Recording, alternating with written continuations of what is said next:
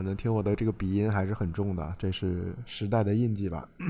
二零二二年，用这种方式刻在了音频中。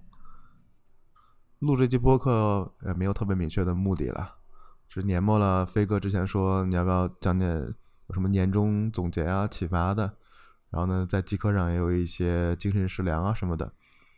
想了想，要不搞成一一个公路片算了，想到哪说到哪里。反正大家随意听听，然后新年的时候也不需要有那么大的压力，非得学到点什么东西。我从哪开始呢？我先从我自己的那篇年终总结开始吧。我觉得这是创业第二年了，对，呃，我再想想，这从二零二叉开始啊，二零年、二一年、二二年，其实是一个很有意思的转变，从感性到理性上的转变。另外一个是从恐惧，从欲望到恐惧，再到焦虑。这样的一个转变，我发现二二零二二年里面，当时在大厂不算大厂吧，在在在在打工，然后呢，那时候其实有很多的痛苦都来自于欲望，欲望叫就为何我不可？对，就是哎，凭啥你行我不行，对吧？那我我又不缺胳膊不少腿的，对吧？然后为啥这事儿呢轮不到我？或者哎，为啥就是都是他们的？你会处在这种嗯欲望上的挣挣扎吧？对。现在回头再来看啊，那会儿觉得压抑和迷茫，我觉得其实多半还是没法跟自己的欲望去和解。你你在比较嘛，人一比较就变得不幸了。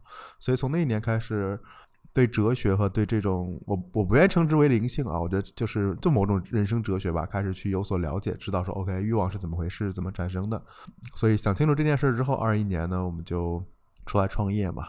对，但你刚开始创业说的很美好了，对，但实际上还是很。如履薄冰的，因为毕竟要吃饭嘛，对吧？而且你也知道，二一年那会儿环境也不是不是多好，对。但好在就是有有有好伙伴 Light 一起，我们去创业，对，这样就不孤独了，对。但是还是会恐惧的，所以那一年那一年就是你看那个欲望没了，你没啥欲望了，OK？你想干嘛就干嘛，你想往哪儿就去哪儿，但是。但是你恐惧啊，你害怕，就很多人会觉得说，哎，创业是不是很美好、很有意思的一件事情啊？我，我这傻逼老板，好烦，我也希望有一天能去创业。对，但是你会发现，等你真创业的时候，当你一切都可以做的时候，你是很恐惧的。对，所以那一年主要是恐惧是主旋律吧。到二二年到今年，啊，今年有个好习惯，对，然后此处不算是因果。对，都不算是广告，但我就是就是非得讲一下，就是因为我今年开始在 Flow 上记了很多我的 Life Log。对，如果你订过我的那松节游里面写过一篇嘛，就是所谓 Life Log，就是你会不是写日记啊，写日记正经人谁写那玩意儿，对吧？就是你 log 一下今天发生的一些让你情绪波动的事情，或者有一些值得思考的事情，可能一百字、五十字这样很小的，可能连条微博都不算。我查了查我的那个 log，然后里面。呃，有很多都是跟一个词有关，就是焦虑。焦虑啥嘞？焦虑于增长啊，未来啊。焦虑啥嘞？焦虑事情做不完啊。焦虑可能遇到的困难呀。焦虑增长啊。反正人想焦虑嘛，对吧？那还有头吗？没头的。但是呢，后半年就很好玩。后半年更多记录的就是事实。一个又一个的事实是什么样的，以及很多决策记录，嗯，这个其实是被 Light 所影响的，因为你看每年没没有 Life Log 的时候，你只会记得说，哎，最后几个月发生的事情，或者说前半年发生的大事，但是如果你没有这种决策记录和事实记录的话，就会忽略两点，第一点是。你会忘记一之前可能大家花了很多这种精力去讨论或者收集的这种资料，然后呢，一旦你要遇到之后，你要从头去翻，比如说可能某些产品的这种数据啊、情报啊这样的事情，每次要重新做，你就很累。然后呢，第二个是你如果没有记当时哎为啥做这事儿，你到后来再想想都想不起来是为啥也不知道，那就那就算了吧，对吧？或者说哎不知道那再改一改吧。对，所以当我们把事实和决策这两两类东西记得多的时候，这一年特别好玩儿。所以这一年我说最大的收获应该是重新去理解了一个我们从小学、初中、高中、大学。都天天听，甚至可能在天天挂在墙面上，但是从来不理解的东西，叫实事求是。如果佳期没事儿，给推荐一本书，叫《天幕红尘》，对，有有点老了，对，可以看一看，里面一本书就在讲什么是实事求是的，对哦。然后我们说说回来，对，实事求是对我来讲，我觉得更重要的是从追求美变成了追求真吧。另一方面，也是可以。冷静的来讨论一些事实，因为以前你，尤其是创始人，会把自己的情绪、情感、拉完的 piece 什么之类的东西全部带到产品中，然后呢，当产品的。某个 feature，甚至可能是某些人对产品有了误会。当他把这个误会反射到产品上的时候，你自己的这个人会感觉到受到了冲撞，然后继而你会带着这种冲撞的情绪来跟这些人进行反馈，甚至可能会影响其他人，会导致讨论进行不下去。怎么有点像绕口令一样的？今天的气儿确实是不顺啊。但实际上来讲的话，我们很多时候应该能讨论事实，说这个东西就是一坨屎。对，那我们来看看它为什么是一坨屎，而不是说这个东西是一坨屎，你才是屎，对吧？可能要把这两者拆开，挺难的。反正我之前总是感觉到说啊，对不起，有被冒犯到，就后来觉得说你哪那么脆弱呀？对，所以尽量的是能今年讨论很多事情，可以不把情绪参与其中，这是一个。啊，另一个我觉得是能以工程的视角来去看待一些事情，或者做一些事情吧，而不是像艺术家一一样依赖灵感。我说我们上大学时候怎么找灵感啊？我们大学有一堂课叫什么造型基础，反正老师就是给你布置个题目，就是你需要去找一堆材料，然后呢用来表达某一种生命的主题。好，你们去吧，给你们给你们那么呃四周的时间吧，我们就玩四周呗。然后呢，我们都去什么去哪儿啊？什么垃圾箱啊、垃圾回收站啊、什么公园，就一天到晚瞎跑。然后跑垃圾回收站里面，或者跑到那种拆迁的工地上，一看到说，耶，这破纱窗不错，哎，破纱窗上穿几个钉子，啊，然后呢，往那地上一摆，然后喷喷上一半红色的漆，就是什么生命挣脱毁灭，然后打破隔阂所剩的这种残渣，都他妈是干这种事儿。我们大学学的是这样的东西啊，啊，太可怕了，对。然后呢，那这些习惯呢，或多或少也会一直带在身上了。就比如说我们在最近写那本书，然后你在写的这个过程中，你就会发现说我没灵感了，那怎么办呢？那 OK 啊，西湖边走走呗，找找灵感啊，然后翻翻书呗。但这样就会很焦虑，因为我们之前是说好的每周履约，那你如果万一都到周五了还没出来，我就会就是整宿整宿的睡不着，就整个人很很难受。对，后来后来跟 Light 我们俩在聊，他说其实这应该是个工程性问题。我们刚开始几张是怎么弄的？就我先抛 idea，然后呢大家来讨论，讨论完之后先我先写个大概，然后他看完之后他说那我帮你理结构吧。言下之意就是哎您 您老那结构 忒水，然后他理完结构，然后我来看说您这结构忒干，我往里加点肉，然后呢我就开始往里加各种小段子啊什么的。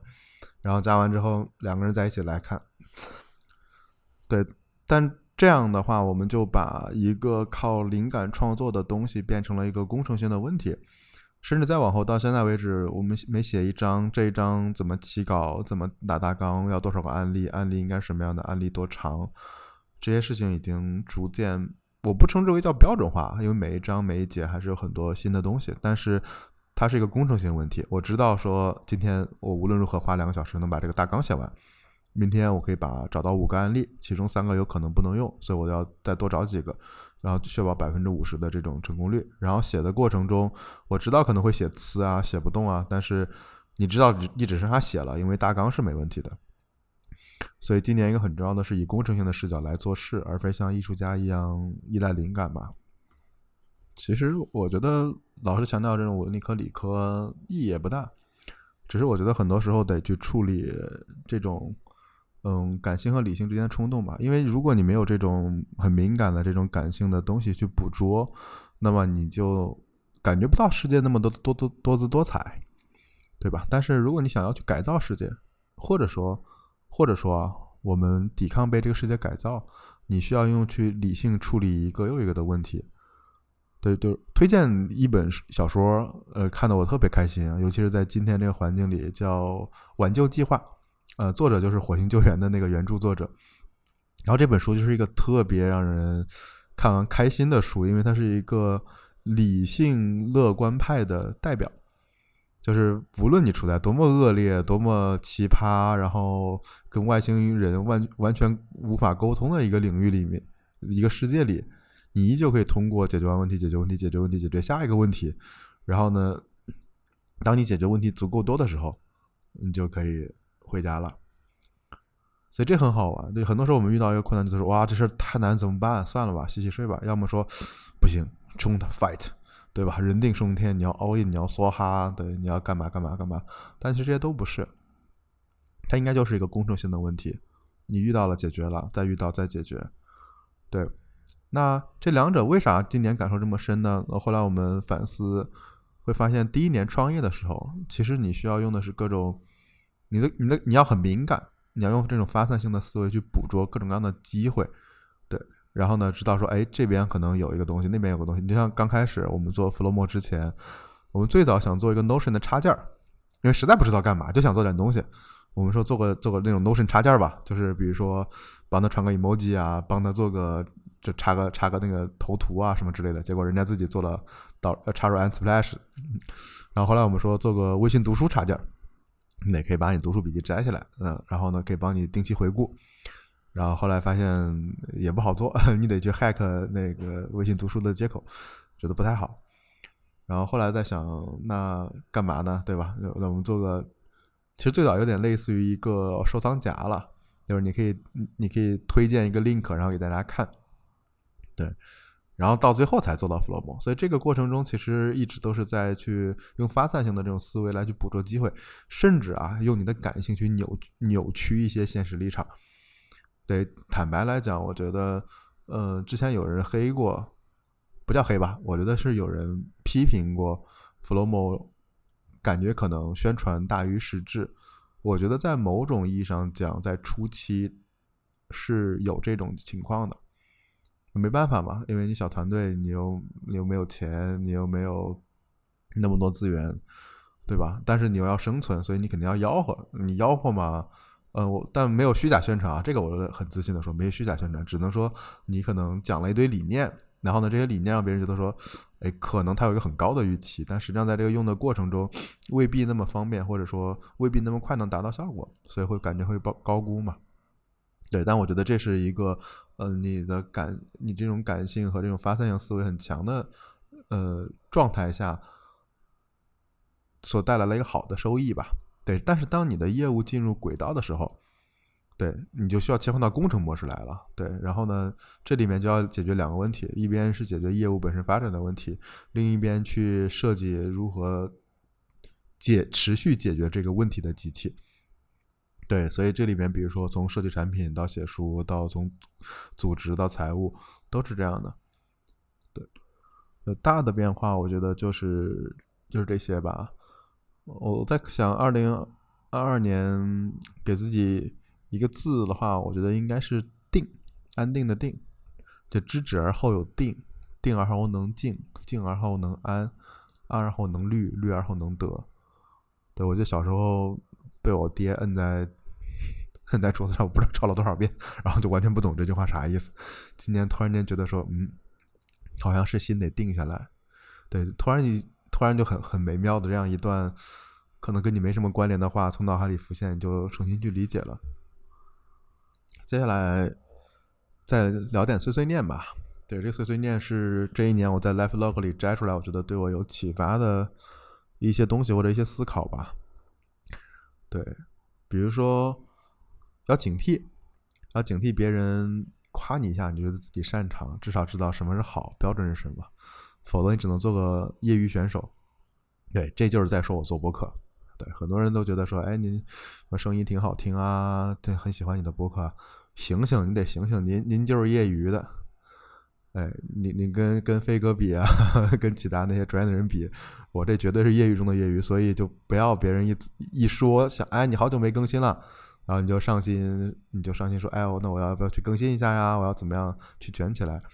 对，是不是真擅长？不知道。对，但至少对我来讲，做播客就一个目的，我要插音乐。对，我要插很多很多我想插的音乐，其他就没了。对我也不指望他什么能带来多少下载啊、转化呀、被多少人关注，不 care。对，但是但这里就要反思嘛，因为很多时候，嗯，夸赞是一种相当有毒的东西。对，所以我觉得批评是一种资产了，而夸赞是一种负债，一定要小心。对，还有另外一种就是感觉和事实是两码事儿啊。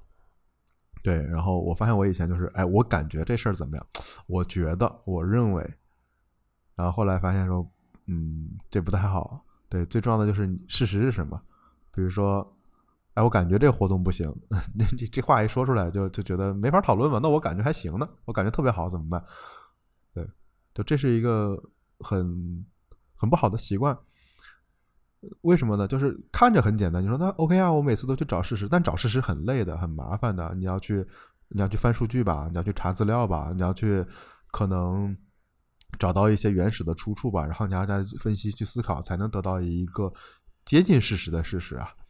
对，那感觉多简单，就我感觉这功能做的不好，对，一句话就就完了。那那个人就是我感觉好，然后你们俩比比比比职位大小，还是干嘛呢？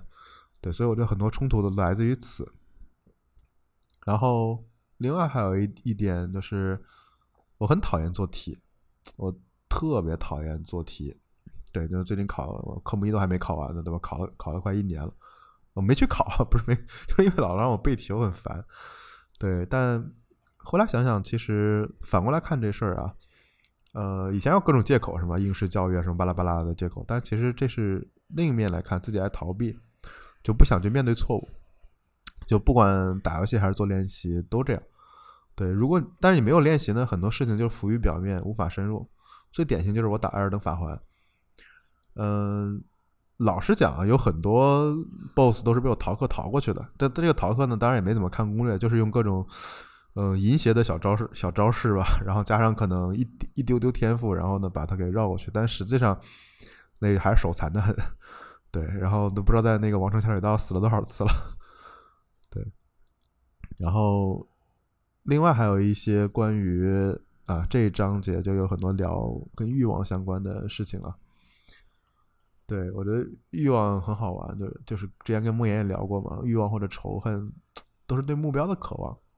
对，一旦我想要了，一旦我想要一些事情了，那你就会希望说啊，接下来都得都得按照我的剧本来。那现实不会这样呀，对吧？那干嘛说我今天就是非得要把这公司做成独角兽？你就得大家都得围着我来转的，那你护呀，对吧？所以这样冲突就会越来越多。所以消解欲望的方法是什么呢？我今天有个很大的这种启发，就是你去观察。对，为什么要去观察呢？对，你会看到两个东西，你要么能看到很多让你敬畏的东西。你觉得说，嗯，哇，这个东西真的好棒啊！你就没有觉得说我非得占有它或者怎么样的，能看看就好了，对吧？比如说你去你去敦煌，你永远没有一种感觉说，哇，这壁画很好啊，古古董啊，我得赶紧揣兜里回家，能能卖很多钱，不会的。对你仔细观察的话，你会你在敦煌的窟里面是非常有一种虔诚的敬畏心的。那另一方面呢，就是你足够近的去观察，你会发现很多很厌倦的东西。对，然后呢，你看到之后呢？或近或远，就不想要了。其实这里还有一个很好玩的，就是你看我们，我们我们小时候呢，就是不太会立即做判断，对吧？而是哎东瞅瞅西瞅瞅，这这啥？那是啥？那是啥？这是啥？不会说这是一傻逼，对，那家伙不行啊，这事儿绝对不靠谱。小时候不会这样，都觉得说就好玩有意思，就这是啥？但是长大呢，我们就喜欢快速做判断。对，然后呢，用我们的观点和答案替换掉事实本身，而且也不改，就是错了就错了，对吧？但我觉得两方面嘛，一方面我们要处理的事儿确实太多了，你你你啥事儿都问个问个啥，你你还活不活了，对吧？但另一方面呢，也是这种惯性，如果没有觉察的话，就很容易拿观点和答案来替替代思考，就我们就这样就把自己封闭起来了，不能接受新事物。举个简单的例子啊，就比如说。哦，您说那那谁啥啥产品啊？哎，那不就是那啥啥啥？我这一不就是三个字啊？那基本上就是这就不是事实了，那这就是观点了。对，就像就像很多人说啊，那个什么 Midjourney 啊，Midjourney 那不就是刀艺吗？啊，刀艺不就是那啥啥啥？我觉得刚开始我们去理解这些新的事物，用这种类比是没问题的，但是一定要小心这种状态，我自己也会有的。就比如说，又哎，别人说，哎，那边又有一个什么新的产品，说哦，那不就是一个 Chrome 浏览器的加强版嘛？对，我记得最早刚开始有有有朋友给我推荐 Arc 浏览器的时候，我就会觉得说，哎，这不就是那个什么 Sigma OS 那那挂人嘛？呃，什么做效率工具类的？他说你试试，你试试。然后，用完之后发现说，哎，果然还确实是不太一样的。对，所以这是一个欲望和观察之间的关系吧。呃，继续往下聊，是一些不成熟的思考吧。但是还跟朋友聊起来挺有意思，我记了一些。其实仔细想想啊，我们很多人一辈子很少有能独立创作作品的机会，我们总要为其他人负责，比如说为爸妈负责，为老师负责，为公司上面的人负责，为创业投资人负责。你几乎都是在为或者在被别人的意志的指导下去做一些事情，而不是说别问。就是 don't say so much，对吧？然后让我自己做，很少很少有这种东西。那这时候呢，就会有一个问题，它会给创造的过程带来一个额外的目的性，就是哎，我做这事儿他们怎么看，对吧？比如说，哎，我做这事儿老板会不会开心？或者哎，我做这事儿我妈开心，对吧？那我就多做点这样的事儿嘛。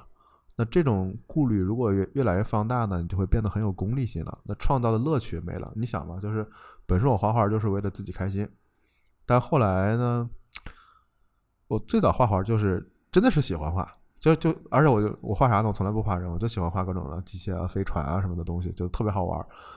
对，然后后来呢，就上学你要考试，呃，对吧？那考试就有分儿，有分儿你就想超过人家，对吧？然后呢，别人画什么央美风的，你就说那那不行，那我得跟你不一样，我得画国美风。但实际上，其实你知道，哇，在郑州那环境下，一年三百三三百六十五天啊，三百天都是灰头土脸的。你画什么国美风，你就画不出来的。对，但这里面我就是被别人的这种为为了去讨好别人而让创造这件事变得很有功利心，然后呢，久而久之，这种创造的意义呢，就让位于讨好别人认可的意义了。然后呢，就不愿意创造，然后就想草草了事儿。其实很多时候我们说中年危机啊，或觉得生活没意思，是因为。真的，我们能全然的去创造一些事情，就太难了。你想连打个游戏都想看看攻略呢，都都不想自己去摸，对吧？我想这可能是一个一个问题吧。而你再反过来看，当你想创造一个东西的时候，你根本就不就不 care 别人怎么评价，对吧？随便，因为我创造过程本身就是最好的回报。就这样说，你自己自己躲屋里面打游戏，或者说我那天在。我花了将近有四个小时，在在在在西湖边溜了一圈。我在后边说：“哇，这个人走的好快嘛！”或者“啊，这个人在怎么锻炼？”根本不 care，对吧？我创造了一条属于我自己的路线就 OK 了，管你喜欢不喜欢的，对吧？所以另一方面呢，就是因为你喜欢这个创造的过程，所以没人鼓掌的时候，你也能坚持。或者这样说，就是我觉得。坚持这个词特别不好，什么人人定胜天啊，什么坚持就是胜利啊。我觉得一旦你开始用意志力做这件事儿，你就已经输了。你怎么搞得过人家呢？人家一边玩儿一边有收收入，然后呢还乐在其中，然后你这边要靠意志力咬咬牙坚持，对吧？就像我每次学编程都是靠意志力，学了一星期就放弃治疗了。然后那种图形类的东西，什么搞搞 Figma 啊，然后嗯。录录 PS 啊什么之类的，就觉得说，哎，这玩意儿有意思啊，就一搞就搞很久，对吧？然后你让我就对着 Excel 搞一会儿，我就疯了。对，所以呢，任何事情呢，一旦变成坚持，我觉得就没有生命力了，那就变成一种消耗了，所以我们自然就，嗯，就会放弃这件事。所以我觉得，觉得很憋闷、很烦闷、很没有意义的时候，我觉得试着去创造一点东西吧，对，小一点的，对吧？哪怕你就在纸上涂个鸦，别去上来就学钢琴这么复杂东西，嗯，打个鼓，对吧？你要么去拍两张照片也行，对我觉得总是能做点事情的。今天如果最奇葩的变化是我去学了一阵拳击，都我都忘了为啥想去干这事儿。就是那天中午去吃饭，然后呢看见有一个拳馆，然后这辈子我没去，从来没去过健身房。然后呢说要去，咱要不就去个最暴力一点的，对吧？然后发泄发泄，然后就去了，报了个名，然后发现打拳真累啊！我我每天能挥一百拳。然后，基本上是大汗淋漓了，对，但在这个过程中呢，也确实有所收获。当然，什么腹肌啊、体重啊，都肯定是没练出来，但是好歹出拳能出对了。对这个过程中，我觉得最重要的是，当然跟教练聊的时候，他的一个启发，他一直跟我说：“他说你累就去休息，如果你要练，那你就不要降低质量。”然后他说的质量呢，也不是说你说一百拳就要练到一百拳，不是，他是说在能保证。出拳速度、出拳力量的情况下练到一百拳，否则你就别练。因为他说，你如果只是为了凑数凑上去，那么你的很多坏习惯就会养成，比如说可能速度不够啊，或者说你的手不是在一个标准的位置上啊。对我觉得很有意思。你像我们有时候在公司也好，或者以前在学校也好，很多时候就应付，就这事儿我不想做，但是我也得做，怎么办呢？就应付。然后呢，一来二去应付了之后，就会有很多很多的这种坏习惯。你像我这个特别典型的习坏习惯，就是我特别讨厌去收拾文件文给文件命名。我那非干嘛跟别人协作，然后协作那哥们儿都快哭了，就是全是 untitled 的一二三四五，然后一大堆乱七八糟的元件。对，但当时就有很多就是觉得，哎呀，反正最终那图出来效果就行了，过程不重要。对。所以当时一个总结是质量胜于数量嘛，低质量的重复，你消耗了精力，还培养了坏习惯，你不如不做。觉得很多人说，哎，我每天必须读十页书、二十页书，你的晚上都困得跟狗一样的，还不如赶紧睡觉吧。就培养这玩意儿是没用的。然后另一方面，他跟我讲的，其其实和多数时候啊，他拳击里面都是旗鼓相当的对手，所以你因因为我当时打拳时候老爱把手放下去，就不爱护着头，就出一拳很累嘛，就想放下来。他说：“你身边都是旗鼓相当的，你你一拳定胜负几乎不可能，对，所以你出拳的时候呢，速度要快。你不是为了不是不仅仅是为了攻击，你还是为了保护好自己的软肋不被对手攻击。所以你出完之后要赶紧回来护着脸。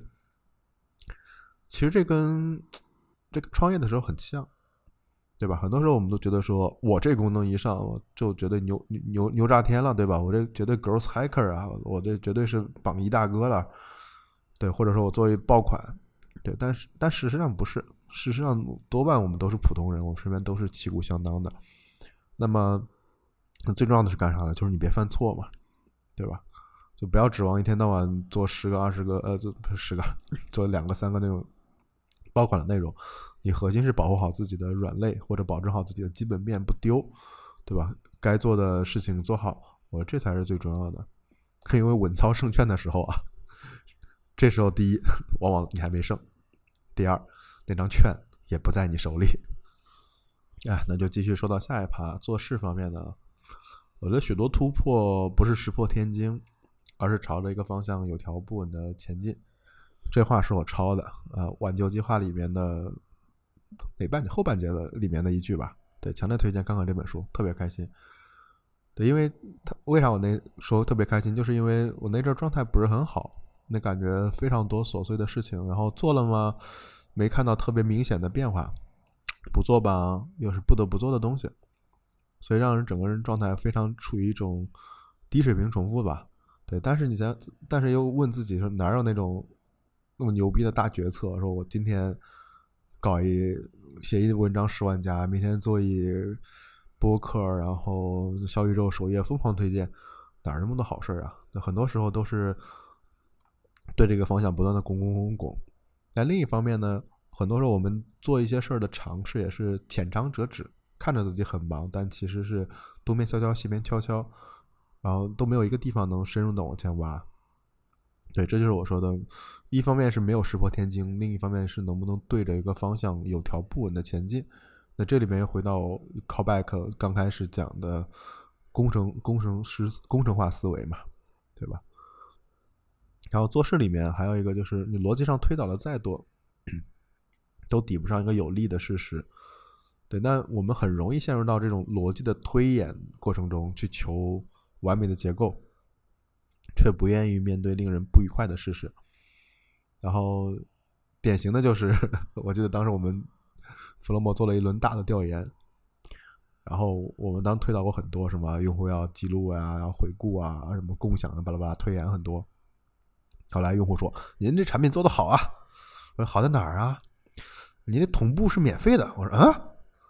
他说：“对啊。”就是你看看你我在安卓手机上记记，Windows 上记记，哎，它免费，对吧？我我我家里电脑、公司电脑，哎，这仨设备都能同步，特别好。然后我们觉得这可能是个例嘛。后来再去找很多人一问，别人说，哎，还真都是这样。那刻你就会觉得说，我去，我推倒的什么记录啊，然后什么回顾啊，什么之类的，人家大家要的很朴素，就是给我一快速能同步的东西就够了，对吧？当然，从另一方面来讲，就是可能我们花了很多的事儿。做了很多努力，然后对大多数人来讲用不到，也也也也有也有这个可能啊，所以要去面对令人不愉快的事实嘛。然后另一个就是啊，我特别容易犯的一个问题，就是在是什么和想要做之间还有很大一段距离。只不过我们很容易在还没了解这个是什么是什么东西的时候，就已经开始考虑如何做了。然后呢，但这个过程因为因为不了解，就会产生很多的这种美好的期待和焦虑。呃，典型的就是 AI 来了，对吧？AIGC 来了，哇，那你 AIGC 是什么，对吧？先搞清楚。然后跟我跟飞哥聊过，有那个什么 Midjourney 啊，什么之类的。然后产品陈思路也写了很多，对，它是什么？但是呢，作为产品人，最最最讨厌的一个坏习惯就是，我想要，我想在我的产品里也看到这样的东西，对吧？你会觉得说，哇，未来已来，未来已至，对吧？赶紧接 AI，什么 Flomo，你接自动帮你生成、帮你总结、扩展，然后甚至还能帮你自动生成个图啊！这种炫酷的东西赶紧上，一上就会爆火，然后投资人会青睐你，会给你聚光灯。这是一种；另一种就是你要么再开个新项目，然后呢加入到这个热潮里面。有好多个投资人在怂恿我说：“哎，那个 AIGC 你们太适合了，我看到你们是中国最适合的团队，兄弟们赶紧上啊！”但是要注意啊。这是什么和想要做之间还是有很大的距离的。其实真的你自己，就像我玩命的劲儿呢，我玩的很开心。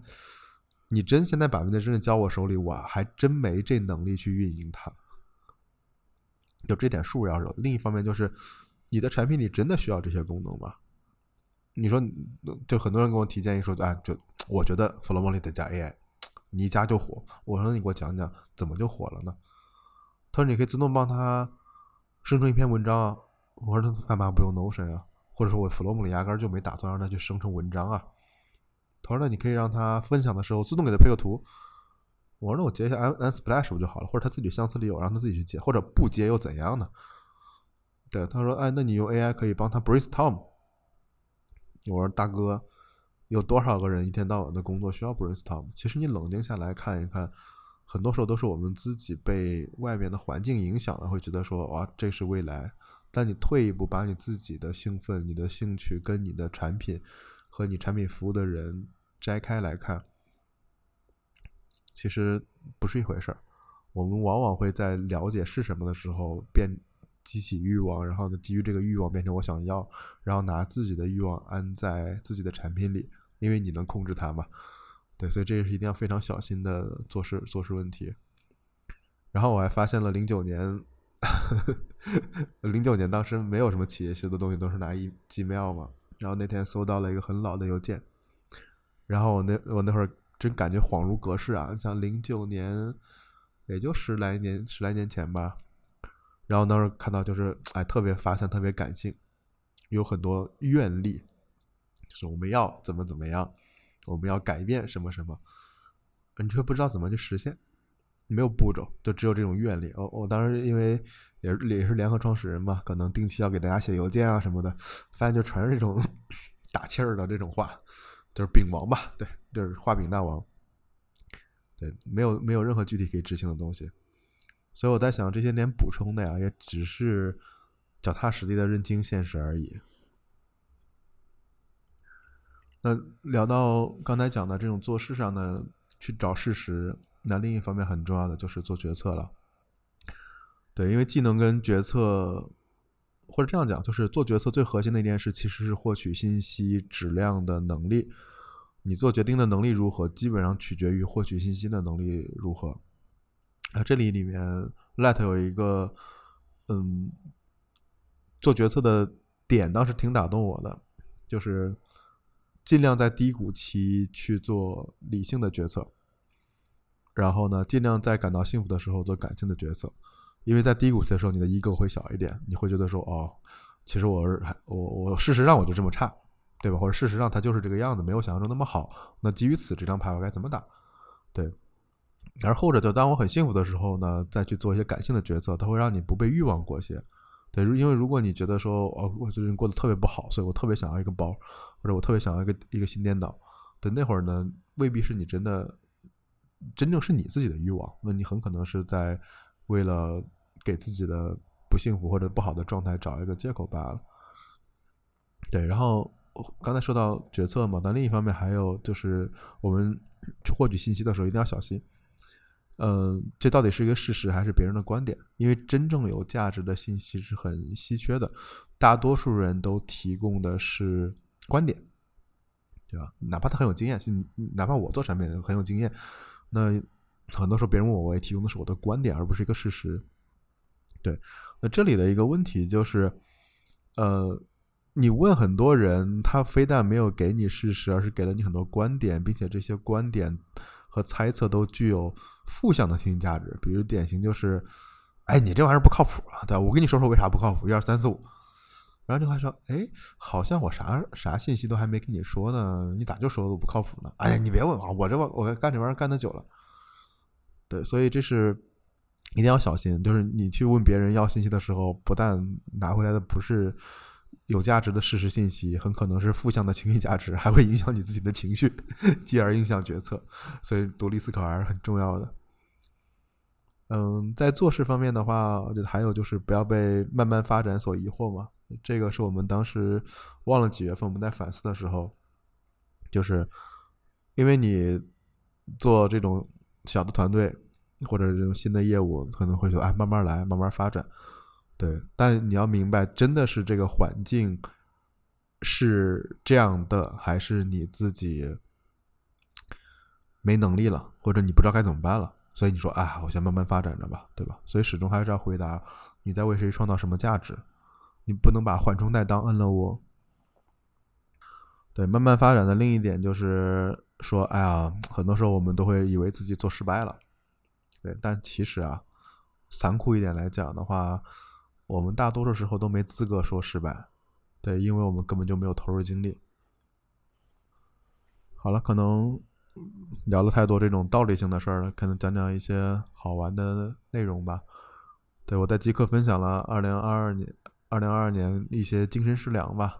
我这儿我还记了一句话，我就先从一个游戏入手吧。我这许多故事都在击毙 BOSS 的高潮中结束。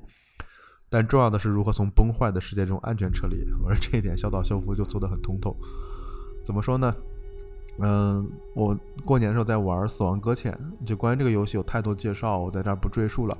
但你知道有一点，就是一般游戏是你，呃，打到最后一关的时候，理论上你把大 boss 打完就该看结局动画了，对吧？然后呢，在这个过程中呢，有很多重复性的动作，像我这种爱投机取巧的人，呃。有有些地方糊弄就糊弄过去了，就比如说，呃，一些传送门啊没设置好，呃，就那种索道位置没没设置好，凑合凑合，反正就一次性的嘛。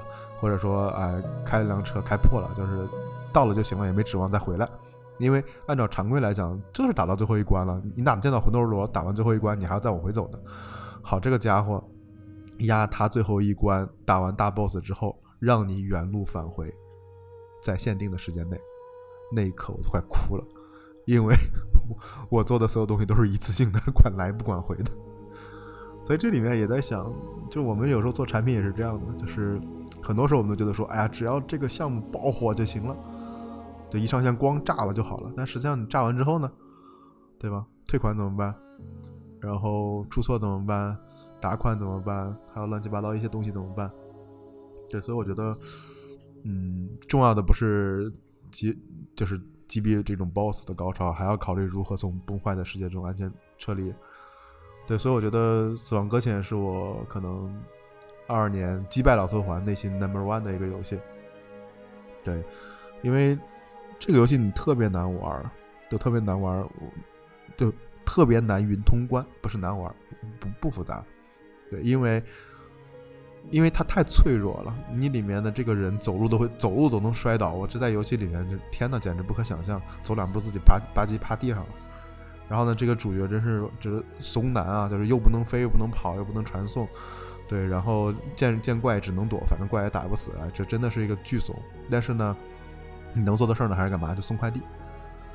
但这难就难在说，因为每一步都是你自己走出来的，一摇一晃走出来的，翻过小山头，翻过小溪，找到桥，然后爬过山坡，走错路，从山坡摔下来。然后下雨天走不动，或者货被 货被水冲走了，这每一步都是你自己的选择。而这里面你知道，就是爬上这个山坡，意味着我付出了多少的努力。所以这是他把所有的这种磨难和这种挑战都放在了你玩游戏里面的每一每一节每一秒。它不像很多游戏，就是呃小怪、中怪、大怪、剧情，然后。过场小怪中怪大怪军，他没有这样，它是每一个地方都在挑战你，然后呢，又仿佛你很真实的走过了那个地图的每一个角落。我到现在脑子里都能背出来，当时那个雪山我是怎么过去的，走了哪条线，然后雪山上看到了什么景色，就仿佛自己在那个游戏里穿过了一般。对，所以我非常推荐你去看一看，而且这个小岛秀夫的音乐品味简直无敌了，那你可以看到我。今年的好多播客的音乐都来自于《死亡搁浅》里面的插曲。然后今年最喜欢的一首诗是流年的邀请函，对，但读起来又很像离别词了。对，诗很短，我可以念一下：明日最好，溪谷樱花盛极，虽仅一树，但姿态绝美。七日亦可。可赏花落，切莫再迟。樱花落尽，吾将远行。我为什么喜欢？就是因为，嗯，说是邀请函，但读起来像离别词，有一种说不出的滋味。另一点又是因为杭州的樱花挺多的，每次看到樱花就樱花的时候，总会想起这八个字。然后最喜欢的电影是《瞬息全宇宙》。呃，原因很简单，可能跟大家不太一样，就不是说这，呃，剧情多好呀，画面多好，不是，是，呃，我们可能这是一个做动画未遂的导演的一个崇拜或者说一种感动吧。就是第一是这个片子，他用了非常多只属于电影的语言，就是蒙太奇，就切镜头。然后你看到那个，就是他的他的背那个背过大魔王，他一直在换装，然后或者他他通过切镜头变成各种各样的人，你会然后呢，包括那种天马行空的剧情，你会觉得真爽。就是你看到你看到一个人在肆意的挥洒他所有的创造力的那个过程，你会觉得激动的想让你哭。对，你会觉得你你就是我说前面讲的那个欲望。你看到他之后，你看到是一种敬畏，就是天哪，这个人怎么会有这么强的创造力？他怎么能想到这样的东西？我完全不想做到他，我也觉得我没有能力做到他。我要的只是在这一刻坐下来，静静欣赏他所有的表演。而他在整个表演的过程中，他根本不在乎你，他只在乎说，我就是这样子，要把所有的一切去创造的表达出来。对，从这点上来讲，《瞬息全宇宙》跟《死亡搁浅》都是非常像的这种作品。他们是一种，我觉得。是对创造力一种由衷的赞叹吧，对。然后小说的话，今年今天看的，今天看的还不少，对。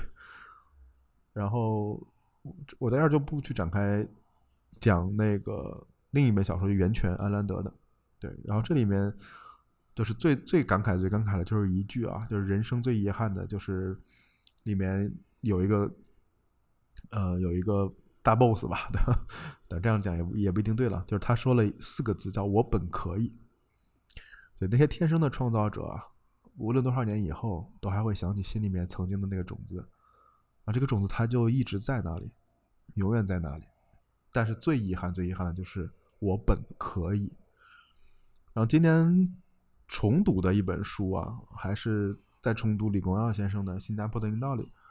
对，因为这本书我觉得，然后有一种难以名状的现实感。因为，嗯，邓小平时代当然我也重新看了，我就是只是因为中国太大、太复杂、历史太悠久，对你真觉得那是伟人。然后呢，但当然李光耀先生也是非常厉害的，只是觉得说。哎，新加坡相对来讲，它的整个规模、整个人口没有那么大，那它怎么一步一步把这么小的一个国家也发展到今天这么这么发达的情况？这里面其实就有非常非常非常务实这本书，对，有非常非常的，嗯，怎么说呢？就是放弃一切幻想，极端务实的去把每一件事情做好。对我觉得这也是我这些年所欠缺的吧。对，这些年其实最重要就是能把所谓的这种理想变成日拱一卒的前进。那另一方面啊，我觉得也是要承认边界在哪儿。对，以卵击石并不是英雄之旅。你就像新加坡，他也明确知道，他说你不可能超过中国的，你就按照聪明人的百分比嘛，对吧？你可能就按照说，他这边是百分之一，可能中国是哪怕是千分之一，但是人家人口基数比你大，你到最后最大的问题就是没有贤者来执那个执掌这个国家，对，所以他是非常清醒自己的边界在哪儿的，所以他就没有做很多这种高科技的产业，然后他做的更多的是偏金融类的这种全球服务嘛，对，我觉得这是对创业公司非常有借鉴意义的，然后。看过最深的印象最深的展览啊，这那真是幸运。那次是临时去上海找一个朋友玩，然后哎正好路过那个浦东美术馆，哎看到蔡国强，我说走走走，看看看展去。然后那会儿还没这么严，应该是上半年吧。然后呢就进去看了蔡国强的《远行与归来》。对，然后看完之后，其实蔡国强的这种都是烟火作品吧。我们在很多这种嗯烟火面前。我不知道为什么看到满天的烟火，你都会觉得有一种被震撼到，或者有一种激动到想哭的这种状态。我觉得，看烟火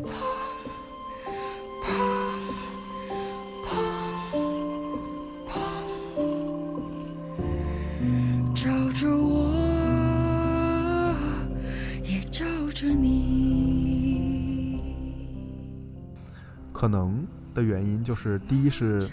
它的舞台很大，对，是你目力所及范围内所有的天空是你的舞台，然后呢，在尺度上足够震撼，但是呢，它在时间上特别的短，几秒钟就没有了，所以你会有一种在一张广阔无垠的画卷上只闪了一秒的画作就消失了，有一种物哀的遗憾和变化的无常。出现，就算这世界砰砰砰砰，丢下我，也丢下你。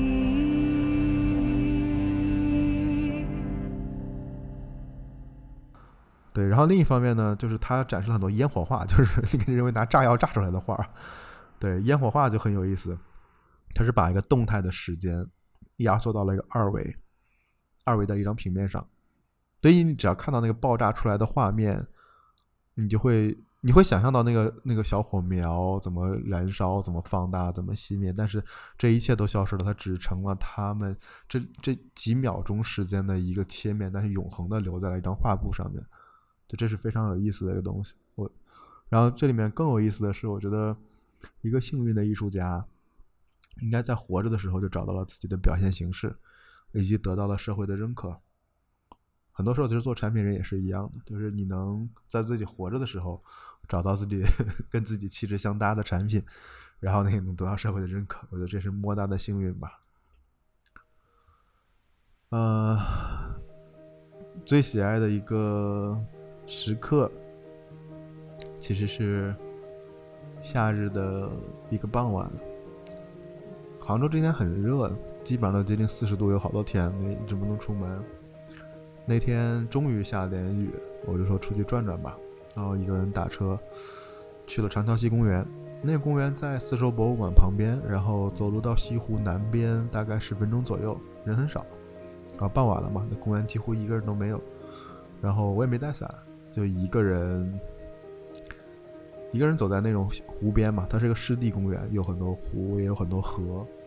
天黑黑的时候呢，那天还是有暴雨。那天晚上，然后天是一种很蓝很蓝很深的蓝，然后呢云是浅一点的。你能看到一层一层的云在从从南往北吹，然后呢，这些风从水面上过来的是冷的，从山里面过来的是热的，然后你就感到是一阵冷一阵热的吹在身上，然后然后远处的雷峰塔就亮了，对，你能感觉到周围一片蓝的时候，雷峰塔那边是一点黄，然后呢，这时候就开始狂风大作，然后我就跑到一个亭子里面，它虽然也是四处漏水的亭子。然后呢，我突然觉得说不跑了，干嘛呢？反正也是湿，对吧？然后反正身上的东西都是防水的，对，淋透就淋透了，无所谓。然后就开始靠在那个亭子上，然后那个亭子正对的是一片河，然后你就看到那些荷花在风里面，真的是舞蹈，真的是很很美妙的舞蹈。然后呢，就仿佛有几层一样，第一层是面前的芦苇，第二层是。湖水中间的荷花，远处是一片小森林，然后再远处是山，再远处的背景是云。然后呢，在这样的景色里，你就跟他静静相处了一段时间。你很难去，你很难去规划，说我必须在，我必须看到这个东西。就这一切，偶得之，对。但你也不也不应该贪恋，只是这那一个时刻让我觉得特别值得回忆和美妙。它既让人觉得有点害怕，因为有点天黑了也没有人，然后狂风大作又打雷，然后呢又让人觉得很美妙，因为那一刻没有任何人跟你去争抢，你也不有任何别的欲望，你只是静静的跟他们在一起，在一起看这些荷花在舞蹈。所以江山风月本无常主，闲着便是主人。那一刻有点理解这件事了。对，所以这是让我觉得可能最印象深刻的一个时刻吧。呃，絮絮叨叨快一个小时了，呃，发现这种感着冒说话嗓子还是不舒服的，也是时代的印记吧。